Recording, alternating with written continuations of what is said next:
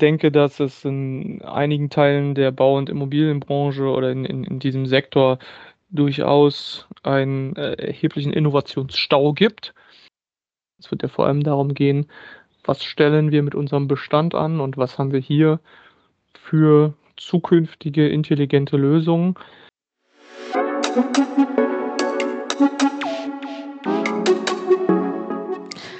Hallo und herzlich willkommen zu Bauwerk, dem Podcast der Listgruppe. Ich bin Ines und ich spreche in diesem Podcast mit PraktikerInnen, TheoretikerInnen und EntscheiderInnen der Immobilienbranche über Trend- und Zukunftsthemen wie Digitalisierung und Nachhaltigkeit. Hey, willkommen zu einer neuen Bauwerk-Podcast-Folge.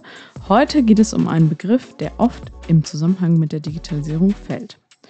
Und zwar der Begriff der Disruption. Zusammen mit Sascha Barlau, Geschäftsführer von Intecplan, habe ich in die Zukunft der Immobilienbranche in puncto Digitalisierung geschaut. Dabei sind wir querbeet durch verschiedene Themenfelder gegangen.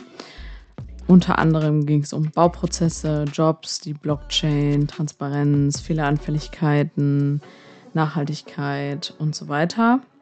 Am Ende haben wir dann natürlich auch beleuchtet, ob man wirklich von einer Disruption sprechen kann oder nicht. Und ja, das Ganze ist total spannend, weil Sascha auch sehr seine persönliche Perspektive einbringt und seine eigene Meinung. Und ich finde das total spannend. Ich würde gerne natürlich ähm, darüber später auf Social Media diskutieren. Also schreibt uns da gerne. Bringt eure Perspektive ein. Jetzt erstmal viel Spaß bei der neuen Folge. Ja, erstmal äh, super, dass du jetzt dabei bist. Ähm, bevor wir starten, heute geht es ja um Disruption. Ähm, vielleicht kannst du erstmal nochmal einmal sagen, wer du bist, was du für Intecplan machst und warum dich das Thema Digitalisierung in der Bauwirtschaft so anmacht, sage ich jetzt mal. Ja, vielen Dank, dass ich dabei sein darf. Wer bin ich? Sascha Barlau ist mein Name. Ich bin Geschäftsführer und Gesellschafter bei der Intecplan Essen der Nachfolgeorganisation der List Digital. Wir sind gestartet als Inkubator für digitale Leistungen in der Baubranche, insbesondere in der Listgruppe, aber auch zur Digitalisierung von Prozessen bei Bauherren, bei Projektsteuerern, bei Planungsbüros und haben uns da heraus immer stärker entwickelt zu einem echten Ingenieurbüro, was eigenständig Projektsteuerungs- und Planungsleistungen anbietet, auf Basis ihres ganzheitlichen Beratungskonzeptes. Das heißt, wir haben also da, wo wir anderen eigentlich einen Weg geebnet haben, für uns selber entschieden, es zu machen. Zu meiner Person vielleicht noch, ich bin 32 Jahre alt, Bauingenieur und Betriebswirt, habe beides ein bisschen studiert, kann beides nicht richtig gut. und ähm, ja, befasse mich mit dem Thema Digitalisierung in der Bauwirtschaft eigentlich schon seit 2013, 2014 und glaube aber, dass wir jetzt allmählich an den Punkt gelangt sind, wo wir aus der vermeintlichen Mehraufwänden der Digitalisierung oder dem äh, wir digitalisieren nur des Digitalisierungswillens nach endlich einen Punkt gefunden haben, wo es einen richtigen Umbruch gibt. Habe ich eine deiner Fragen vergessen zu beantworten? Nein, ich glaube, du hast das schon ganz gut gemacht. Ich finde, du warst jetzt schon ein bisschen sehr kritisch mit dir. Man kann ja auch sagen, du bist ja sehr breit aufgestellt. Ne? Also wie in der Kommunikation, wir sind das immer, wir drehen die Sachen immer ins Positive. Sagen wir es so. Ja, das ist. das, das kann ich verkraften. Da kann ich auch ein bisschen mit mir selber scherzen. Ne? Ja, okay, gut. Ja, sehr schön. Äh, heute geht es ja auch, wenn du sagst, also du hast ja jetzt schon ein bisschen die Entwicklung skizziert. Heute schauen wir natürlich mal ein bisschen auch in die Zukunft und wie es weitergeht. Und ich habe da so ein paar Fragen vorbereitet. Tatsächlich ist das heute ein bisschen anders als bei den anderen Podcast-Folgen, die sehr stark aufeinander aufbauen. Ich springe gefühlt so ein bisschen hier und da auch mal durch die Gegend und hoffe, dass du natürlich spannende Antworten mit uns zu teilen hast. Ähm, genau, du kennst ja bestimmt das Klischee, was von außen an die Branche immer herangetragen wird, dass die Immobilienbranche träge ist und innovationsscheu. Wenn dir das jemand so, sag ich jetzt mal, vor die Füße wirft, was würdest du der Person sagen und ist das wahr oder falsch? Ja, ich würde sagen, dass man einen differenzierteren Blick auf die Dinge braucht. Ja. Ich äh, denke, dass es in einigen Teilen der Bau- und Immobilienbranche oder in, in, in diesem Sektor durchaus einen äh, erheblichen Innovationsstau gibt, dass ähm, dort auch die Methoden und die Verfahrensweisen und die Herangehensweisen an Themen äh, sich lange Zeit nicht wirklich verändert haben, recht tradiert sind. Es aber durchaus Player am Markt gibt und auch jene gibt, die dort wirklich was vorhaben und da was verändern wollen. Und ähm, ich glaube, was viele missachten, wenn sie über, wenn sie so eine Thematik ansprechen, das ist die unfassbar mittelständisch geprägte oder auch durch Kleinstunternehmen geprägte Struktur der Bau- und Immobilienwirtschaft und insbesondere auch die ja sehr, sehr zerfledderte Struktur von verschiedensten Teilnehmern und Stakeholdern. Wir können uns eben nicht mit der Automobilbranche vergleichen, wo es 30 Top-Konzerne in der Welt gibt, die erstmal losstrukturieren und bestimmen, so funktioniert es, sondern wir haben dort eben eine ganz andere Struktur von Beteiligten und auch der Aufbau von, ich sag mal, Handwerksunternehmen, Architekturbüros, von denen es ja unfassbar viele gibt, die kleiner als zehn Mitarbeitern haben, denen dann darüber sitzenden, ich sag mal, größeren mittelständischen Unternehmen bis hin zu den großen Baukonzernen, von denen es ja nur noch kaum welche gibt, von den richtig großen, ist das eben auch eine ganz andere Branchenaufstellung von der Gesamtheit her. Mhm. Und wenn wir jetzt mal in den Vergleich gehen, vielleicht müssen wir uns ja nicht gleich mit anderen Branchen vergleichen, sondern gehen vielleicht mal in andere Länder. Du bist ja auch schon international ein bisschen unterwegs gewesen, soweit ich das weiß. Und ähm, oft wird ja auch gesagt, oder ich habe schon mal so aufgeschnappt, muss ich ja aus meiner Laiensicht sagen, dass ähm, gesagt wird, ja, in Skandinavien oder so sind die schon weiter in Sachen Digitalisierung von Immobilien. Ähm, hast du da eine Einschätzung zu und kannst du dazu vielleicht auch ein Beispiel geben? Eine Einschätzung dazu, die jetzt belastbar wäre, hätte ich nicht. Ich äh, würde behaupten, wir haben in den letzten Jahren eine ganze, ganze Menge aufgeholt von dem vermeintlichen Rückschritt, den wir dort hatten. Ähm, was war denn der vermeintliche Rückschritt, vielleicht so als Zwischenfrage? Also wer ja immer als totaler Vorreiter galt, das ist eben Singapur gewesen, ne? Äh, im, im, im, Zuge der Digitalisierung oder im Zuge von, vom Einsatz von digitalen Methoden. Da gab es dann auch nationale Strategien, natürlich auch ganz anders gelagert, dadurch, dass es ein Stadtstaat ist, der dann irgendwie da auch ganz anders agieren konnte. Wenn man da aber mal hinter die Kulissen geguckt hat, so zum Thema digitaler Bauantrag oder so, dann war das in Singapur auch nur warme Luft, die nicht so richtig funktioniert hat. Ne? Also da muss man auch ein bisschen äh, abwägen, was man da so glaubt und was nicht. Ähm, wenn man sich, ich sag mal, die skandinavischen Länder anguckt, dann ist das schon so, dass die dort äh, recht gut unterwegs sind, wobei die auch dann wiederum eine ganz andere Baukultur als wir pflegen. Ne? Also auch das, was an Bauumsätzen oder an Infrastrukturmaßnahmen in Deutschland abgewickelt wird, hat ja auch nochmal eine ganz andere Größenordnung. Also vielleicht muss man sich da dann mal die Relationen angucken, wie das und wo das so gemacht wird. Ne? Hm, also würdest du sagen, Deutschland ist halt auch schon aufgrund der Größen ein relativ dickes Schiff, sage ich jetzt mal. Und man muss ja auch sagen, dass die Zeiten, sage ich jetzt mal, in der man mal ein Auto produziert und eine Zeit, in der man eine Immobilie produziert, sage ich jetzt mal in Anführungsstrichen, ähm, ist ja auch unterschiedlich. Ne? Also so schnell kann sich ja dann gar nichts wandeln, oder? Ja, ähm, also ich glaube, von dem Einsatz innovativer Methoden ginge das schon schnell. Die Frage ist sozusagen, und das war äh, bisher ja in Deutschland die große Herausforderung. Wo ist der Mehrwert der Digitalisierung? Den hat der bisher, hm, bis auf das einzelne Player für sich erkannt haben, wir sind dadurch effizienter, wir können damit mehr Geld verdienen, hat den ja keiner erkannt. Ja, das war ja sozusagen, und es war auch kein Investor bereit, mehr zu bezahlen als äh, gegenüber den herkömmlichen Methoden. Ja, also ähm, und jetzt sind wir ja an einen Punkt gelangt, wo es notwendig wird, ja, wo durch eine EU-Taxonomie oder durch andere Themen einfach der Markt reguliert wird in die Richtung. Ja, vorher gab es dazu ja keine Regulatorik. Ich meine, ähm, vergleichen wir das mal jetzt wieder mit einer, mit einer, mit einer anderen Branche.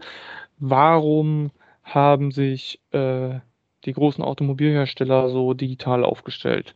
Warum haben sich andere Branchen digital aufgestellt? Ja, weil sie Effizienzen gezogen haben. Ja? Die haben sie für sich gezogen, um damit, ich sag mal, das Geld zu verdienen. Diesem Druck war bisher in Deutschland oder in der deutschen Bau- und Immobilienbranche kein Handwerker ausgesetzt. Ja, die sind sowieso Mangelware. Diesem Druck war bisher kein, Pro, kein Planungsbüro ausgesetzt. Ja? Gute Planung war sowieso Mangelware und gute Planung wird schon mal gar nicht bezahlt. Sondern es wird die Planung bezahlt, die gerade so notwendig war, um eine äh, Immobilie zu errichten. Warum hat ein Projektentwickler kein Interesse gehabt an einem digitalen Gebäudemodell? Ja, weil er nicht das digitale Gebäudemodell verkauft bekommen hat, sondern nur die Immobilie dahinter. Und äh, bis dato waren weiterhin alle Investoren einverstanden damit, wenn da irgendwie ein dover, doofes Stück Aktenschrank im Keller stand mit Daten drin. Ja, äh, auf irgendwelchen Plänen. Und ähm, das Ganze wandelt sich ja jetzt nun endlich mal. Mhm. Wenn wir da schon mal sind, wenn du den Bauprozess, sage ich jetzt mal, du hast bisher jetzt stark auf die Vergangenheit eingegangen, wenn du jetzt es einmal vergleichst zu, wie ist das jetzt heute auch in Bezug auf EU-Taxonomie, Effizienz und Co. Vielleicht kannst du auch noch kurz auf euer Forschungsprojekt eingehen. Wir haben noch eine Podcast-Folge extra dazu. Trotzdem ist das, glaube ich, nochmal ganz spannend, das zumindest kurz anzuschneiden. Und äh, wie der Bauprozess oder auch der Planungsprozess natürlich sich in zehn Jahren vielleicht idealerweise aussieht. Könntest du das einmal vergleichen? Ja gut, das ist halt ein Weg dahin, eine Möglichkeit zu generieren, eine bessere Transparenz, ich sag mal, in die Ökonomie von äh, Immobilien zu bekommen, indem man auf sehr, sehr einfache Art und Weise verschiedenste Varianten hinsichtlich ihrer, ihrer Kosten oder hinsichtlich ihres Preises auswertbar macht. wenn man sich jetzt überlegt, dass ich das vielleicht dann noch, diese verschiedenen Varianten, die ich dort kostentechnisch betrachten kann, auch noch hinsichtlich ihrer Ökobilanz oder hinsichtlich ihres ökologischen Impacts betrachten kann, dann bekomme ich, komm, versetze ich mich vielleicht in die Lage, irgendwann auch wirklich das, die ökonomischste oder die nachhaltigste Variante zu ermitteln, indem ich auf der einen Seite bewerte, was für einen Impact auf die Umwelt hat mein Gebäude, in welcher Variante, was verursacht das für Kosten und dann kann ich den CO2-Ausstoß, der zwischen meinen verschiedenen Varianten als Differenz vorliegt, vielleicht noch mit einer mit einem Euro-Wert beurteilen und das dann entsprechend mit in meine Wirtschaftlichkeitsrechnung einbeziehen. Und ähm, ja, das ist so ein Stück weit, was wir uns halt überlegt haben an der Stelle, dass man hier mit dem Projekt BIM-Effizienz mal zeigen muss, dass die digitale Methode da eben äh, ja vermeintlich die effizientere ist und wir nur damit diese großen Fragen beherrschbar bekommen. Und wenn ich mir den, die Zukunft angucke, dann haben wir zwei große Themen. Das eine ist die Nachhaltigkeit im Bauwesen. Ja, das heißt, unsere Planung und unsere Auswertungsmethoden und die Beurteilungsmethoden zu, welches ist die beste Planungsvariante, müssen wir dahingehend analysieren, wie ist der Umweltimpact. Und äh, das zweite ganz große Thema, das ist das Fachkräftemangel im Bauwesen. Respektive zukünftig äh, nicht nur Fachkräftemangel im Bauwesen, sondern auch die extreme Ressourcenknappheit.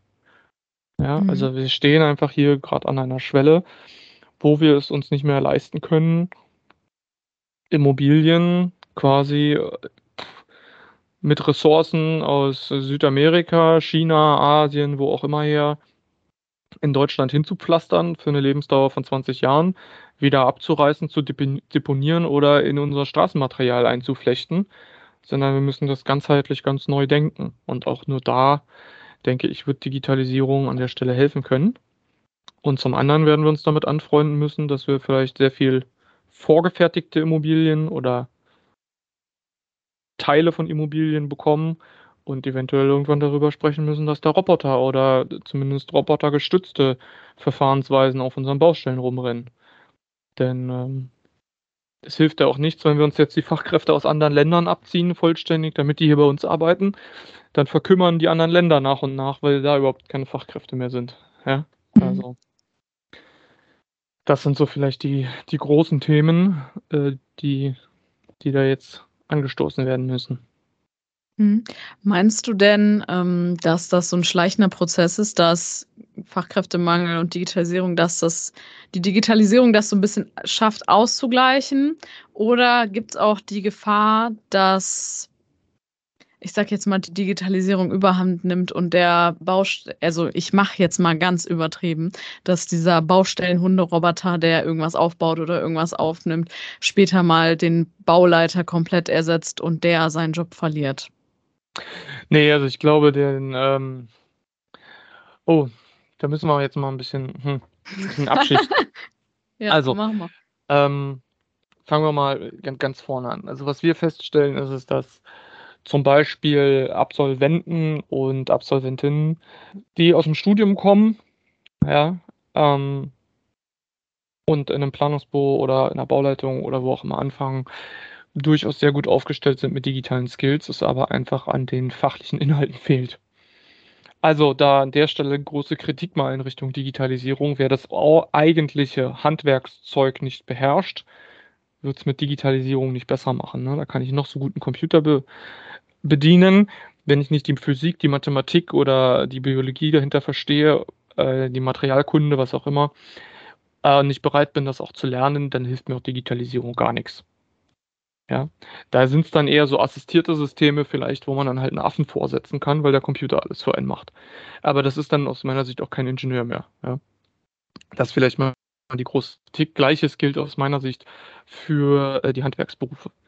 Ja, davon, dass jemand, äh, weiß ich nicht, in der VR-Umgebung oder ähm, einer Augmented Reality äh, Installation lernt, wie ich äh, eine Naht schweiße oder wie ich ein Kupferrohr zu polieren habe, davon kann er das nicht auf der Baustelle. Das muss er einfach ein paar Mal gemacht haben, damit das ordentlich wird. Und dann muss ich dann auch ein paar Mal vielleicht mal einen Anpfiff abgeholt haben von einem Polier oder einem, oder einem anderen, der da ein bisschen mehr Erfahrung hat, damit dort einfach sozusagen das Fachhandwerk gelingt.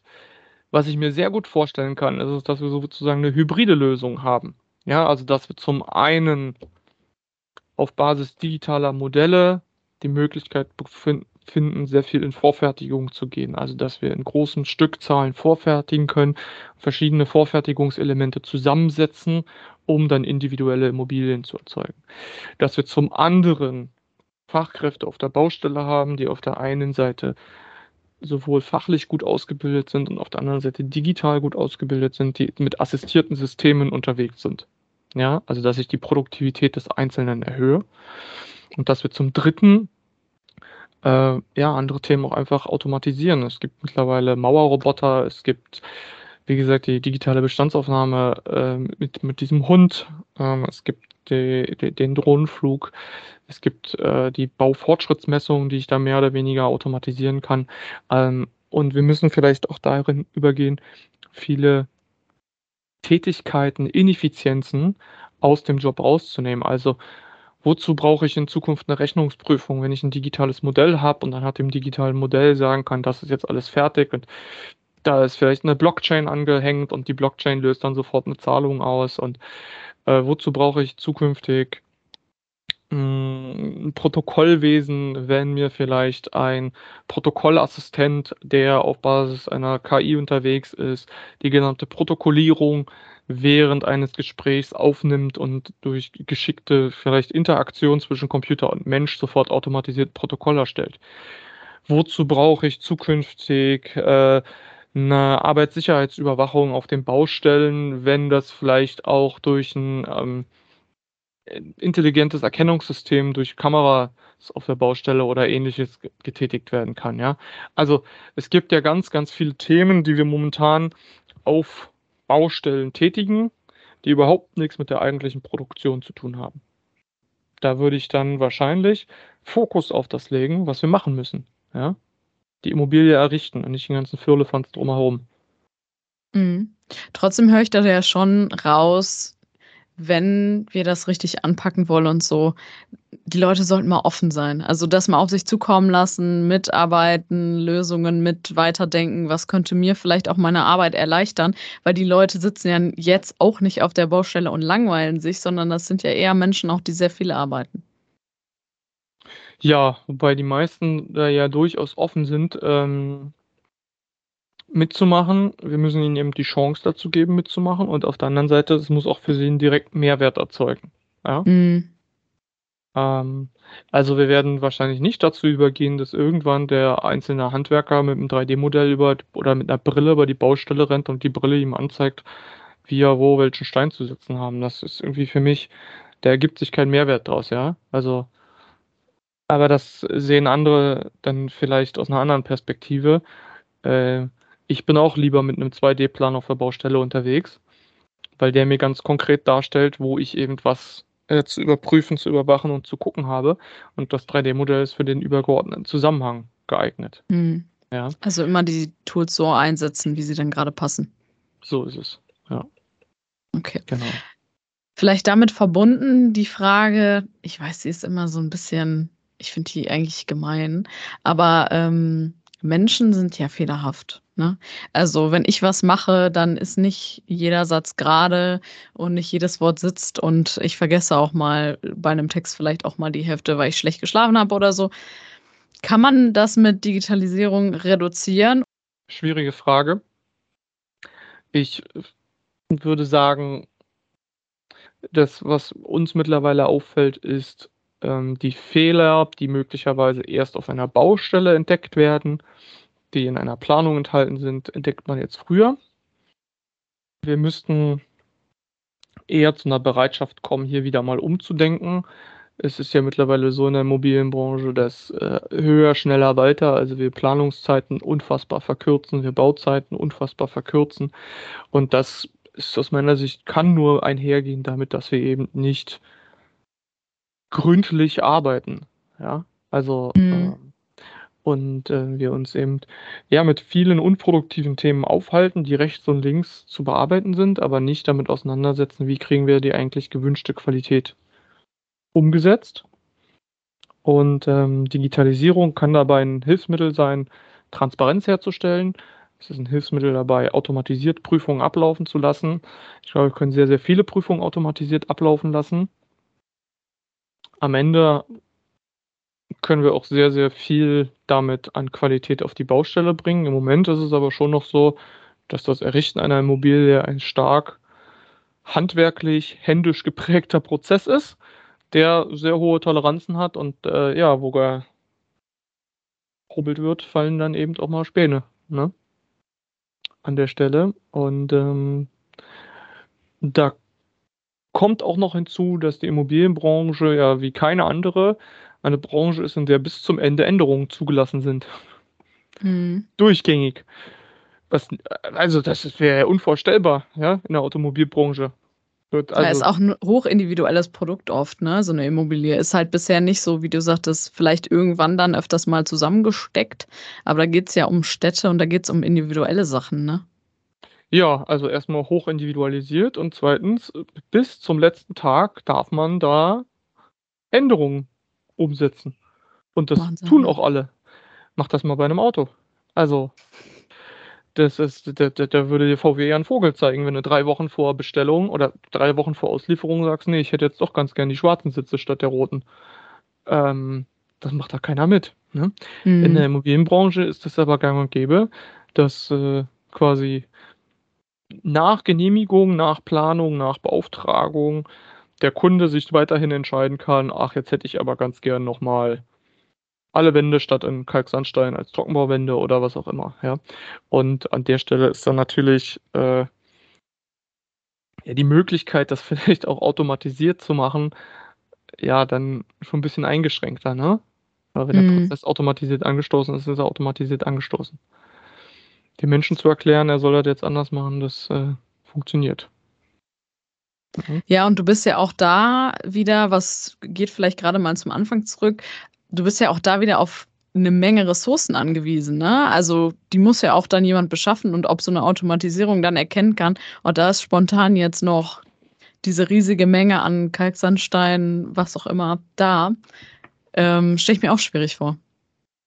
Ja, und es ist zumindest mit Kosten verbunden, ne? Oder dann auch vielleicht mit CO2 verbunden. Dann sind die Materialien schon auf der Baustelle, dann kann die wieder einer wegfahren, ja, und dann äh, ist die Hälfte der Materialien vielleicht schon nass geworden, dann die, müssen die erst noch getrocknet werden. Also ähm, da sind schon, ich sag mal, da sind so ein paar Punkte in unserer Branche verankert, die als normal angesehen werden, die da halt einfach eine Herausforderung darstellen. Hm. Lass uns mal auf das Thema Transparenz, du hast es gerade auch schon kurz angeschnitten, ähm, eingehen. In Deutschland ist man ja jetzt mal ein Beispiel aus dem Alltag, ähm, spricht ja keiner gerne über sein Gehalt. Und wenn du jetzt sagst Transparenz in Bauprozessen, dann stelle ich mir auch auf Dauer vor, Transparenz vielleicht auch über die Preise oder was auch immer. Möchte man sich denn so sehr in die Karten gucken lassen? Äh, Im Moment keiner. Wobei, ich sage mal, im Hinblick auf die Was heißt im Moment, ja? Ja, also im Hinblick auf die aktuellen Preisentwicklungen ist es natürlich so, dass ähm, viele Branchenteilnehmer dort auf äh, eine, eine, Kooperation oder eine Möglichkeit, einen Vertrag ein bisschen offener zu leben, angewiesen sind. Ne? Ähm, Bauherren, Auftraggeber gern Angebote haben möchten. Baufirmen sagen, wir können kaum Preisangebote geben, weil die Preissituation zu unklar ist. Ein ähm, bisschen schwierig verhält sich im Hinblick auf die Bezahlung von Ingenieurleistungen. Aber komme ich vielleicht gleich an der Stelle nochmal dazu. Und an der Stelle ist natürlich zwischen Baufirma und Auftraggeber eine gewisse Transparenz zukünftig notwendig, wenn wir so hohe Volatilitäten haben. Ja? Äh, ich glaube, da hilft nur eine stärkere Partnerschaftlichkeit in den Verträgen, die aber aus meiner Sicht auch nicht nur im privaten Sektor notwendig ist, sondern unbedingt im öffentlichen Sektor. Also wir haben ja, wir sprechen jetzt gerade irgendwie über Immobilienbranche und sind zu der Auffassung, das wäre hier der große bewegende Sektor.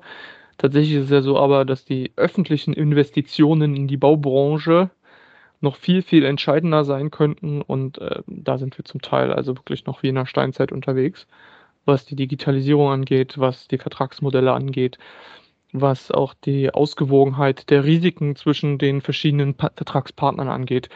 Meilenweit von dem entfernt, was ich als Grundlage für eine vernünftige Weiterentwicklung der Immobilien- und Baubranche ansehen würde.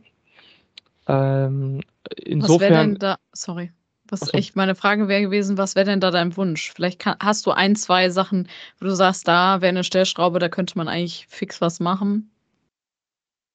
Also in Bezug zum Beispiel ähm, auf, auf, auf, auf, Verträge, auf, auf Vereinbarungen wäre es, glaube ich, wichtig, dass wir in Zukunft dahin kommen, dass ähm, das Kriterium Preis, das beispielsweise bei vielen öffentlichen Bauherren sehr intensiv angegangen wird, nicht mehr das vorwiegendste ist. Mhm. Im Moment ist es so, dass einfach der billigste Marktteilnehmer in der Regel den Auftrag erhält. Ja? Und der billigste Marktteilnehmer ist eben nicht der wirtschaftlichste. Ja. Hm. Ähm, vielleicht andersrum gesprochen, die beispielsweise die, hohen, die hohe Inflationsrate oder der, die Entwicklung jetzt des ähm, Preisindexes für Verbraucher, der Konsumindex, steigt ja immens die Mitarbeiter in Ingenieurbüros äh, trifft das natürlich genauso. Äh, die Ingenieurbüros müssen dem entgegenwirken, indem sie dort sich eben mit Gehaltsanpassungen verhalten oder ähnliches. Kaufpreisindexanpassung. Ähm, haben aber kaum eine Chance aktuell, so ist meine Beobachtung der Marktlage, das bei den Kunden durchzusetzen. Ja? Mm. Da also. Hast ich wollte eigentlich fragen, ähm, was würdest du denen denn mitgeben, worauf die achten sollen? Vielleicht kannst du jetzt ganz konkret mal sagen, liebe öffentliche ähm, Auftraggeber, guckt doch in der Zukunft nicht auf den Preis, wie du gerade meintest, sondern guckt nach diesem, jenem und diesem dritten Faktor oder so. Also bei öffentlichen Bauherren ist es ja in der Regel so, dass die erstmal so einen komischen Teilnahmeantrag machen, der in etwa für, wenn ein Ingenieurbüro mitmacht, ca. 5.000 bis 6.000 Euro schon mal kostet. Das sind schon mal Kosten, die man einfach hat, bevor man mit denen zusammenarbeitet. Dann ist es so, dass danach äh, das sogenannte Bieterverfahren startet und dort in der Regel dann umfangreiche Arbeiten zu tätigen sind und eine Präsentation und auch das kostet das Ingenieurbüro nochmal ca. 5000 Euro. Das heißt, all in all kostet alle die Teilnahme an so einem Verfahren ca. 10.000 Euro. Und dann ist es in der Regel so, dass die Unterlagen, die man da zur Verfügung gestellt bekommt, häufig fehlerhaft sind oder häufig nachgebessert werden müssen. Und auch dort Lücken drin sind, dass man keine ordentliche Preiskalkulation machen würde. Mein Appell ist es, sozusagen dort wieder intensiver darauf zu achten, dass die Büros damit nicht so sehr belastet werden. Ja? Und dann, wenn es darum geht, wen setze ich ein, was für ein Konzept im Hinblick auf Nachhaltigkeit hat das Unternehmen? Ja? Wie ist das Unternehmen möglicherweise strukturell aufgestellt? Ja? Also wie ausgewogen ist die Bezahlung in dem Unternehmen? Wie ausgewogen ist die Verteilung in den Unternehmen der Ausbildung, Führungskräfte, Frauen in Führungspositionen? Äh, wie ist das allgemeine Angebot des Unternehmens im Hinblick auf äh, nachhaltige Dienstleistung? Ja? Also legen die da wirklich einen Fokus drauf? Wie hoch ist der Digitalisierungsgrad? Ja? Also ähm, mal dahin zu gehen, was haben wir äh, für eine Fremdleistungsquote oder ähnliches, ja? Also so, so Themen zu finden, die dann auch wirklich unsere Wirtschaft anfangen zu stärken. Ja. Mhm. Und ähm, das finde ich, sind schon entscheidende Sachen. Oder äh, eben zu schauen, dass sozusagen gar nicht mehr so stark Pauschalpreisvereinbarung oder ähnliches gemacht wird, sondern eben ausgewogene Vereinbarungen. Meinetwegen werden die geschlossen über offene Verträge. Man kann ja da auch mal ganz offen drüber nachdenken, wo sozusagen von vornherein erstmal unklar ist, wie hoch ist, ist, ist die Endsumme. Und dann vereinbart man sich auf, ich sag mal, verändern, veränderbare Stundensätze auf Basis dessen, was da in dem Unternehmen so läuft und äh, rechnet darüber ab oder sowas. Ja? Aber solange wie wir das Preiskriterium so hoch hängen und immer den billigsten nehmen, werden wir bestimmt nicht zu einer nachhaltigen Immobilienbranche oder zu einem Immobilien- und Infrastruktursektor kommen. Hm, das hört sich ein bisschen danach an, ich komme ja so aus der Öffentlichkeitsarbeit, als müsste da, sag ich jetzt mal, in der Kommunikation zwischen den Stakeholdern, ich sage jetzt mal die öffentlichen Auftraggeber und unsere Seite, als müsste da die Kommunikation noch ein bisschen, sage ich jetzt mal, verbessert werden, um halt wirklich transparent zu machen, was ist jetzt die beste Option für euch. Hätte ich jetzt mal so behauptet. Das mm. kann eine Möglichkeit sein, ja. Ja, sicher auch noch das andere mit den Preisen, klar. Also da gibt es bestimmt noch andere Möglichkeiten, da irgendwie ranzugehen.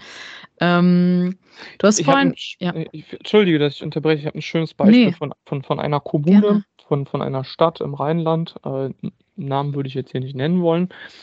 Aber die setzt Stunden, die macht Verträge beispielsweise, da setzt die Stundensätze an. Die sind von vor über zehn Jahren. Damit kann man heute keinen Menschen mehr bezahlen. Aber die stehen weiterhin in ihren Verträgen. Ja? Und äh, schon da muss man sich doch auch selber mal die Frage stellen, die Mit Mitarbeiter in Kommunen wollen mehr verdienen, äh, alle Leute leiden unter dem Inflationsindex und puh, da werden solche Verträge weiterhin ausgegeben. Ja? Und ich finde, da liegt einfach immer in der Hand der Kommunen und der öffentlichen Hand eine gewisse Verantwortung, dazu gucken, dass das passt und ausgewogen ist. Ja. Mhm. Also auch diese gesellschaftliche Verantwortung anzunehmen, ne? Genau. dass alle Leute fair bezahlt werden und so. Ja. Hast du sehr schön gesagt. Da können sich die Kommunen jetzt, wenn die das, wenn irgendwer von der Kommune das dann hören sollte, ähm, können die sich mal ein Scheibchen abschneiden, vielleicht. Ja, und vielleicht auch schauen, dass man eben sich bewusst darüber wird, dass diese unfassbar hohen Anlaufprozesse von Immobilien eben schon sehr, sehr viel Kosten verursachen. Ne? Ich glaube, das hindert dann auch an der einen oder anderen Stelle wieder innovativ zu sein, wenn man erstmal gucken muss, wo man diesen Kostenblock lässt. Ja? Mm. Ja, das kann ich mir gut vorstellen, dass es nicht so schwierig, äh, nicht so einfach ist, sorry. Ähm, auch vor allem, weil du ja vorhin schon gesagt hast, mittelständische Unternehmen sind sehr stark vertreten, aber auch viele Kleinunternehmen halt, die das vielleicht auch nicht mal eben in der Portokasse so liegen haben, ne? Genau. Okay, cool. Ähm, in puncto Verträge gibt es ja, du hast vorhin schon einen möglichen digitalen Bauantrag angesprochen oder auch das Thema Smart Contracting allgemein, dass man Sachen aus äh, Modellen schon abrechnet, kommt ja auch irgendwann hoffentlich mal. Ich weiß tatsächlich gar nicht aus meiner Laiensicht, was der Stand da ist. Kannst du da einen Einblick geben? Also gibt es da schon was? Gibt es da schon irgendwelche Lösungen in der Blockchain oder irgendwas so wie bei Kunst mit NFTs und so weiter? Also es gibt ein Forschungsprojekt, das sich damit auseinandergesetzt hat, wie können wir eine Blockchain nutzen zur Abrechnung von ähm, Bauaufträgen. Ähm, inwieweit das umgesetzt ist, bin ich mir nicht sicher. Ich glaube, das wurde in Zusammenarbeit mit der Ruhr-Universität Bochum von Professor König bearbeitet. Ähm, Dann gibt es ja in Nordrhein-Westfalen das Pilotprojekt Digitaler Bauantrag. Wenn man sich das gesamthaft in Deutschland anguckt, dann äh, meint ja eigentlich das, wie heißt das, digitale Beteiligungsgesetz oder so ähnlich. Ähm, oder digitale Teilhabe, was bis Ende 2022 umgesetzt sein soll, dass in allen Kommunen und Ländern der digitale Bauantrag möglich sein soll. Da ist dann wieder die Frage, was bedeutet das? Ne? Eine PDF-Datei einzuscannen und hochzuladen und die dann irgendwo einzureichen, ist aus meiner Sicht keine Digitalisierung. Ne? Also Shit in, Shit out. Ähm, da muss man dann eben gucken, was ist wirklich der Reifegrad.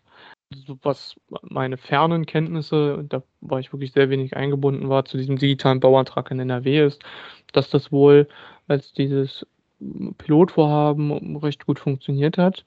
Ist natürlich auch wieder eine Herausforderung, wenn wir in Deutschland entsprechend eine Musterbauordnung haben mit mehreren Landesbauordnungen, die dann jeweils wieder individuelle Bedingungen haben, auf die dann jeweils zu reagieren ist, ähm, durch, ich sag mal, die digitalen Strategien der Marktteilnehmer, die ja in ganz Deutschland arbeiten.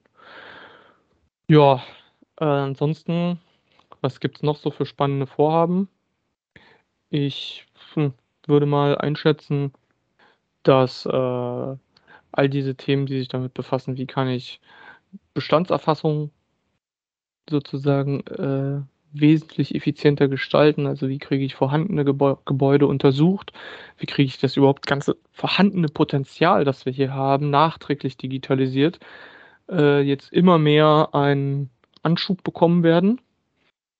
Weil eigentlich, müssen wir mal uns ehrlich sein, geht es ja gar nicht mehr um den Neubau, sondern es wird ja vor allem darum gehen, was stellen wir mit unserem Bestand an und was haben wir hier für zukünftige intelligente Lösungen.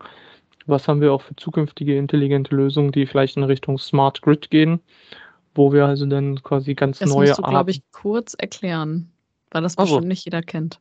Ganz neue Arten der Versorgung haben. Also ähm, wo wir eben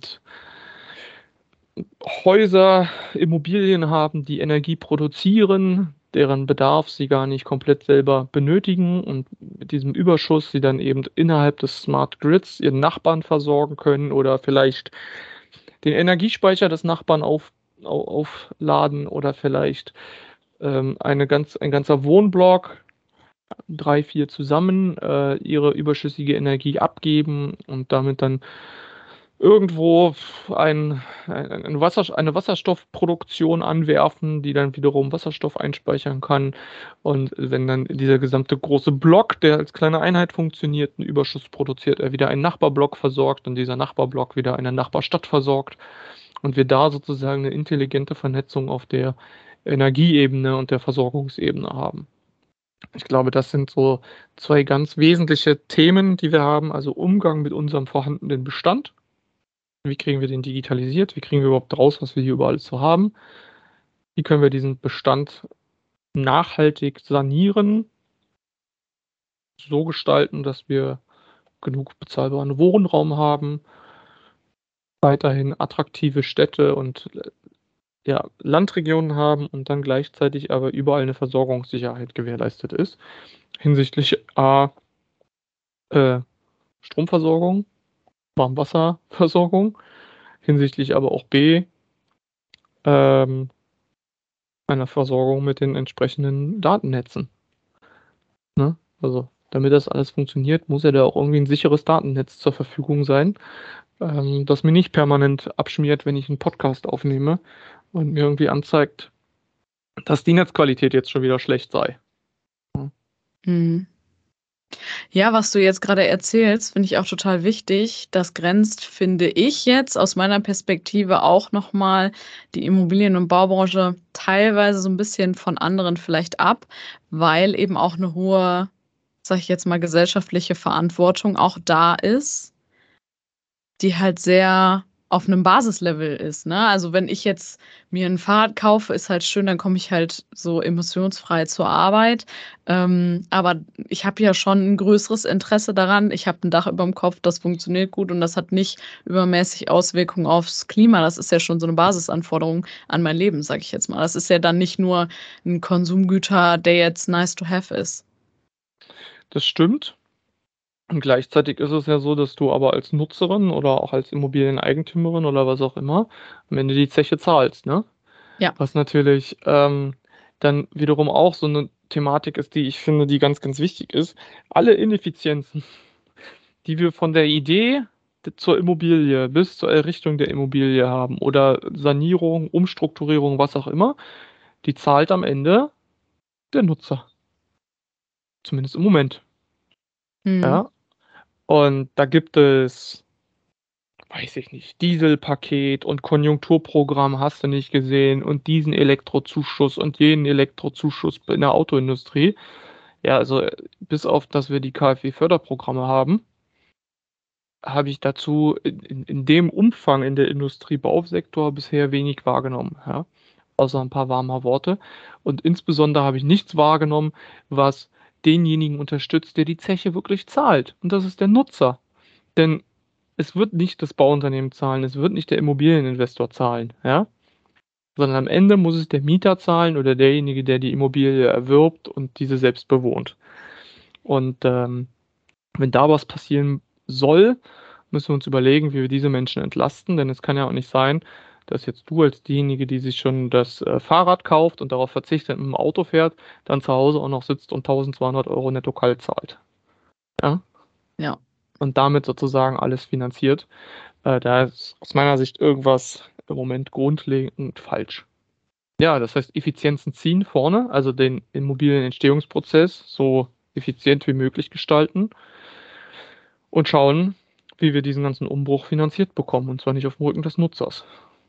Die Diskussion ist ja aber schon da, ne? wenn man sich jetzt anguckt, hm, durch den Ukraine-Krieg ist ja schon die Diskussion aufgekommen, okay, wo unterstützen wir jetzt die Leute? Geben wir denen jetzt Geld zum Tanken? Oder sollten wir eigentlich dafür sorgen, dass die weniger Miete zahlen, weil da eigentlich das eigentliche Problem ist und ähm, das Energieproblem eigentlich da existiert und die Leute da unterstützt werden müssen, wo halt wirklich deren Basis angegriffen wird. Ne? Also es ist ja zumindest schon mal Thema es ist schon mal Thema, aber es ist ja mal wieder bezeichnend, dass es sozusagen äh, immer dann Thema wird, wenn es gerade kneift. Ja. ja?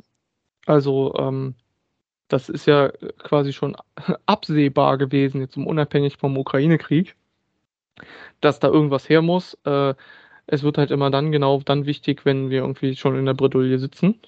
Mhm. Und ähm, Ehrlich gesagt, ich weiß auch nicht, was die richtige Lösung ist. Äh, deswegen bin ich aber auch nicht in der Politik.